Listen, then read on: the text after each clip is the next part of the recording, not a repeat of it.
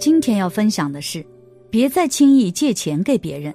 高僧道出惊天真相，一起来听。身边有这样一个例子：同事上个月借钱给了朋友，没想到后来朋友还给他的时候，就遭遇到了很多烦心事。先是猫猫生病，花了几千块，又是吃药都不见好转，后来还跟家里人吵架，最后这只猫也被送走了。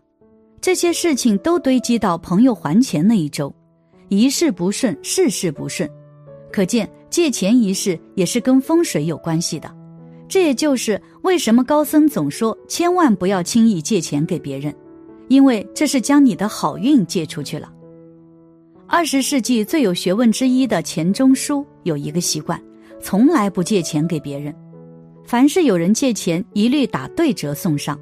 譬如说，你借一万，他就给你五千，但是不用你还，也就是说，他宁可送你五千，也不会借给你一万。有的人觉得这种行为未免很傻，哪有把钱白白送人的道理呢？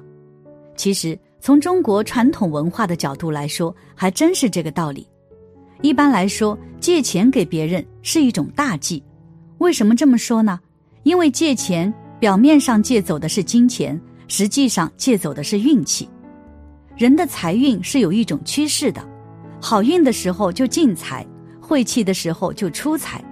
如果你借钱给别人，对你来说是在出财，对他来说是在进财，所以就等于你的运气减少，他的运气增加。因此，古人出财时候就很讲究个日子，以免落下是非，引出后患。这种风气在做生意的店家里面一直维持到今天。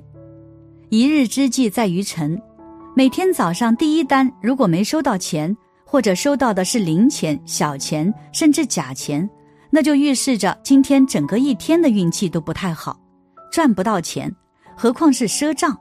所以第一单赊账，在店家来说是极大的忌讳。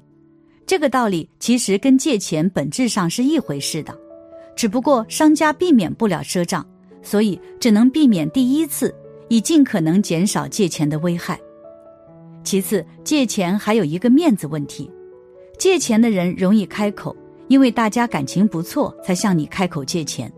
借钱是信得过你，看得起你，而讨债的人却很难启齿，因为讨债大多是在对方不愿偿还或者无力偿还时采取的行动。讨债反倒成了落井下石、无情无义、破坏感情，有时候甚至钱没要到，还惹得一身骚。这样不仅上火生气，容易得病，还把自己的运气给倒腾晦气了。天下熙熙，皆为利来；天下攘攘，皆为利往。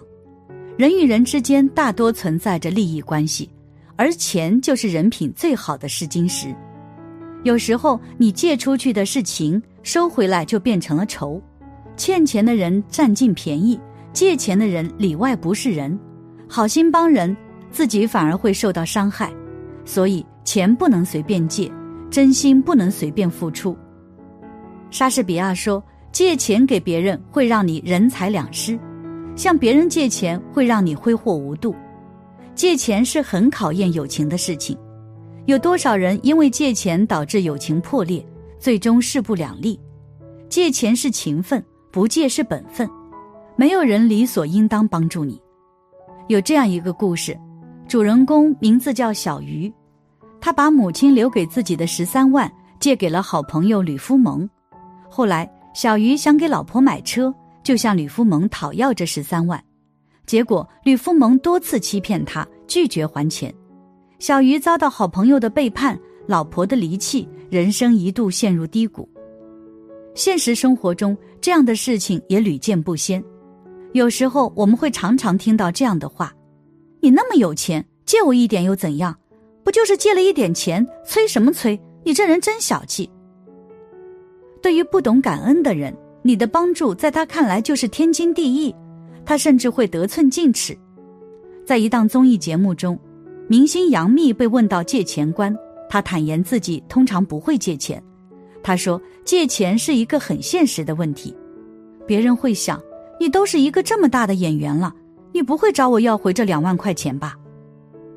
不要轻易把感情用金钱去考量，借出去简单，可到头来人财两空。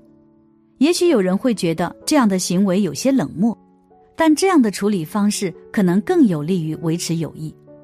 可见借钱也是一门学问。老祖先告诉我们，做人应该心存善良，但不是所有的忙都能帮。每个人赚钱都不容易，借出去的时候也要多加考量。如果遇到突发的危机，帮助他就是雪中送炭；但如果帮助贫穷而懒惰之人，他不会因此而变得富有，反而会依赖你，这样就是害了他。古代有户富人家，乐善好施，总是接济平民，给他们衣食，甚至为他们提供住所。时间长了，镇上所有的人都称他们家是救苦救难的活菩萨。后来有一次，有位外乡人逃荒到了这里，富人就把他接到自己家里，换上干净的衣服，给了他一些银两，供他生存。在接下来的几年里，这个人不停地向富人索要金钱，他越来越贪婪，也越来越懒惰。终于有一次，富人不再给他钱了，他就大骂：“你真是个伪君子！说是积德行善，却舍不得给予我一点钱财。”富人见状，收回了所有给他的帮助，从此立下家规：救急不救穷。你永远填不满欲望的无底洞，也永远喂不饱不知感恩的人。对于一个心穷的人，物质上给他再多帮助都无济于事，他不会有半点感恩，最后可能还会翻脸变成仇人。那么，如何才能避免这种事情呢？第一，当然是做人要低调，不要整天炫耀自己很有钱，别人都知道你有钱了，怎会不找你要钱？第二，平时不要欠人家的情分，所谓吃人嘴短，拿人手软。你收过别人好处，那自然抹不开面子，只好借钱与人了。第三，分清楚关系的亲疏。如果关系很好的话，哪怕是宁愿牺牲自己的运气，也要去帮忙，这是另当别论。一般的关系就不必强行出头了。而如果遇到实在不能避免的人，怎么办呢？最好的办法当然是跟钱钟书先生一样，不提借钱，只说给别人一部分。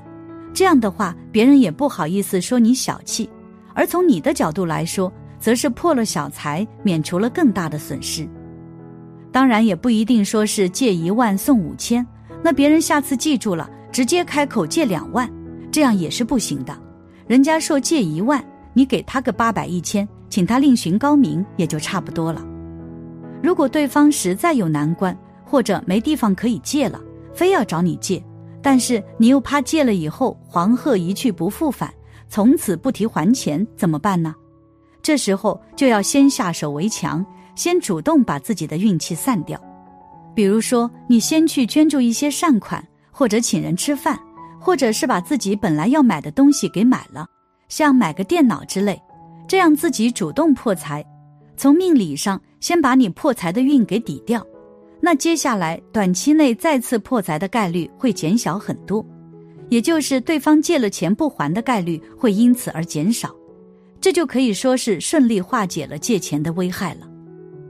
总而言之，人有时候要学会薄情一些，不能什么忙都帮，要根据具体情况具体去分析，不然一直借钱所遭受到的霉运都是自己承担。我有个表姐，她就是借钱借太多给别人。最后连自己的家庭都顾不上了。俗话说：“金钱面前是人心，钱对每个人来说都是十分重要的。把钱借出去是彼此的信任，是真心的交换，但同时它也能探出人性，伤透人心。因此，不到万不得已，不要借钱给别人，不然你的好运真的会减少。感谢你的观看，愿你福生无量。